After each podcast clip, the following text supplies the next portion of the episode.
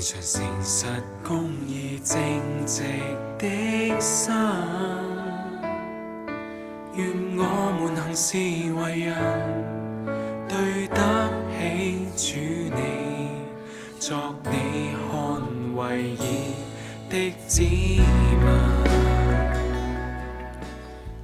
各位弟兄姐妹，还有在网络上的好朋友，大家平安。今天我们的灵修要来到《列王记下》的第九章，我们要来读一到十节的经文。先知以利沙叫了一个先知门徒来，吩咐他说：“你束上腰，手拿着瓶油，这瓶膏油，往激烈的拉莫去。到了那里，要寻找林氏的孙子。”约沙法的儿子耶户，使他从同僚中起来，带他进严密的屋子，将瓶里的膏油倒在他头上，说：“耶和华如此说，我膏你做以色列王。”说完了，就开门逃跑，不要迟延。于是那少年先知往激烈的拉莫去了。到了那里，看见众军长都坐着，就说：“将军啊，我有话对你说。”耶户说。我们众人里，你要对哪一个说呢？回答说：“将军啊，我要对你说。”耶户就起来进了屋子，少年人将膏油倒在他头上，对他说：“耶和华以色列的神如此说：我膏你做耶和华民以色列的王，你要击杀你主人亚哈的全家，我好在耶洗别身上生我仆人众先知和耶和华一切仆人流血的冤。”亚哈全家必都灭亡，凡属亚哈的男丁，无论是困住的、自由的，我必从以色列中剪除，使亚哈的家像尼巴儿子耶罗波安的家，又像亚西亚儿子巴沙的家。也许别必在耶斯列田里被狗所吃，无人葬埋。说完了，少年人就开门逃跑了。今天在我们当中。分享的是杨明明传道，我们把时间交给杨姐。好，今天的诗歌好像听不太懂哈，是一个广东话的诗歌。啊，他这个诗歌的名字叫做《愿你公义降临》。啊，不晓得弟兄姐妹，你觉得你愿神的公义降临吗？好，那这是我今天呃，在这一个雅哈耶喜别啊受到审判的这一个故事的里面的一些思考。啊，我想。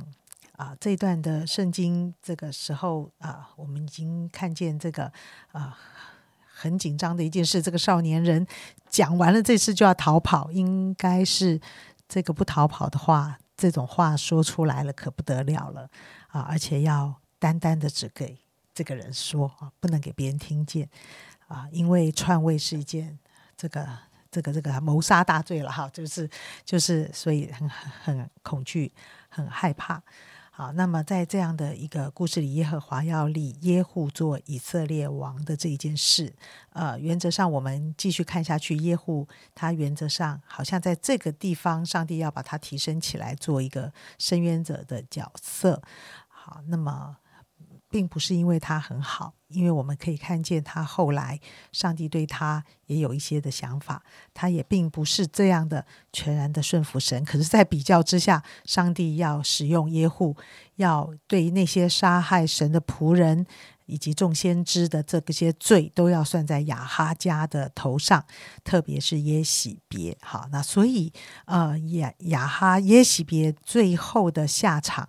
啊，在这样的一个第九章的里面，你可以看见非常多很恐怖的这种事情发生。哈，我不知道你心里面是拍手叫好呢，这个是活该倒霉呢，还还活该，然后这个上帝终于处罚了呢，还是嗯，还是你觉得哇，怎么这么的残忍啊？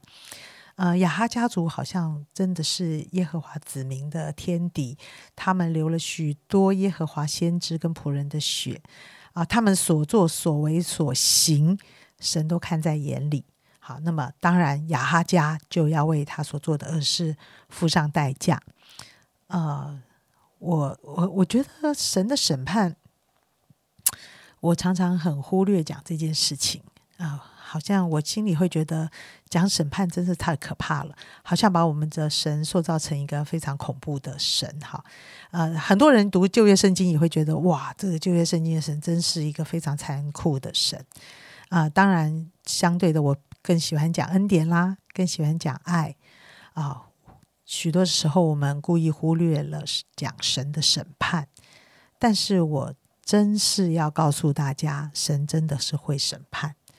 而审判真的是会让你怕，如果不让你怕，就不是审判，对不对？今天这个爸妈这个教儿子的时候啊，这个不乖哈，做错事啊要打，哎，每次打的时候根本都不痛，请问你的孩子会学会吗？好像觉得没什么关系，因为根本不痛也没关系哈，只是吓吓人罢了。哎，小朋友很聪明，对不对？他马上就知道你的。招数啊！但是我要告诉大家，神是很爱我们的神，神是恩典满满的神。但是圣经里面从来没有避讳说神是会审判的，而且这个审判是非常可怕的。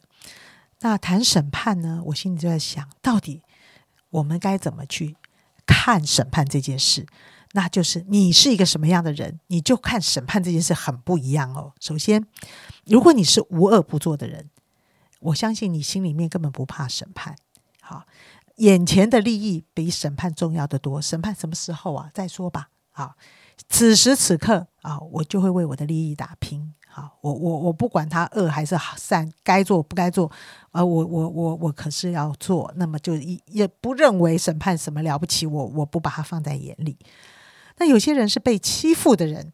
有时候也会不相信审判呢，因为他长久被欺负，很受苦，他会觉得那个施行审判公义的神已经死了啦，我他不带期待了，他真是倒大霉，他这个人人生就是这样啊，他寻求很多的心理帮助，或者是他的人脉，看看这个受欺负的情况可不可以改变。有些时候被欺负也不不见得相信有审判，好。那当然还有一种人呢，我我也是观察有一种自以为意的人，哈，就是认为自己就是审判者，这个也很可怕，对不对，弟兄姐妹？如果你身边有这种人，他总是以审判者自居，他就是神，他任意责备，他看见你，他就觉得你犯罪，他就要高声的来宣告，哈。那这种这种人，你你我我我我我想我相信你也会觉得这个蛮恐怖，也会有这种人。那也还有一种人是犯罪的人。啊，真的犯罪的人，但是呢，他也会有一种心态，他希望啊，神不会审判人，神是蛮有怜悯的，蛮有慈爱的啊。神常常把公义的神这件事情不要去看，哈，其实神瞎眼，其实也是不错的，哈，不要整天盯着我看，我会觉得蛮高兴。我相信这都不是真正对神的信心，人。看神审判的这件事情，是要看你是一个什么样的人，是要看你对上帝的信心是什么样的信心，你才能够正确的看待神，正确的看待审判这件事情。我相信，只有知道神是审判的神，神不以有罪为无罪，但是他却爱人，人来到神的面前，面对审判。唯一的一条路就是悔改，谦卑自己，转向上帝，这是面对审判唯一的方法，也是一条活路，也是一条最宝贵的方法。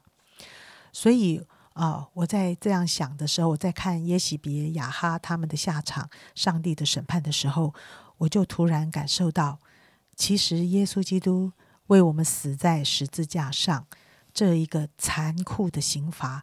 在人类历史里面，也几乎是没有的。这个审判也是超吓人的，而这个审判并不是因为耶稣做了什么样大的错事、恶事，必须公正伸张，把用审判来判决这位耶稣。这个过程好像比耶死耶喜别的死还更可怕。但是耶稣他是为我们的过犯受这样的。刑罚啊，所以今天为什么我们我们要来到耶稣的面前？为什么我们要悔改？为什么我们要珍惜这一个救恩？是因为若不是耶稣为我们受审判的话，你只有一条路。不管你是什么样的人，作恶的人、欺负被欺负的人、自以为意的人、犯罪人都一样啊，你都必须接受审判啊。我觉得我们的心态是很复杂的。其实有时候啊，这四种心态也都在我的身上。但是今天我能够有一个恩典，就是领受上帝十字架为我受何等残酷的审判刑罚。使我重新来过，成为一个可以跟随神的人啊！所以，我真的很珍惜，也宝贵，也知道神是审判的主，我就不随意乱说，随意乱做，随意伤害别人，不不不放在心上。我就更警醒于自己，每一天生活中能够荣耀神，能够使成为人的帮助。好，所以。啊，我想，啊，我希望我们在这几种人的心态的里面，真是能走一条活路。这条活路就是谦卑自己，接受神审判、救恩的恩典，使我可以重新来，而有一个敬畏神的心，知道我所说，我所说，神是审判的神，我就敬畏他。谢谢杨姐。我相信，透过杨杰所分享的，让我们常常来思想，神才是那位审判者。嗯，我们常常有时候也会不知不觉当中，我们也成为那一个审判者。